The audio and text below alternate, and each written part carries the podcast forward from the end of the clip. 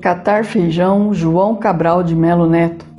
Catar feijão se limita com escrever. Jogam-se os grãos na água do alguidar e as palavras na folha de papel, e depois joga-se fora o que boiar.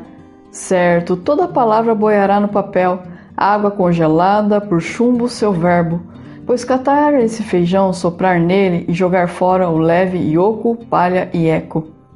Ora, nesse catar feijão entra um risco o de que entre os grãos pesados entre um grão imastigável de quebrar dente.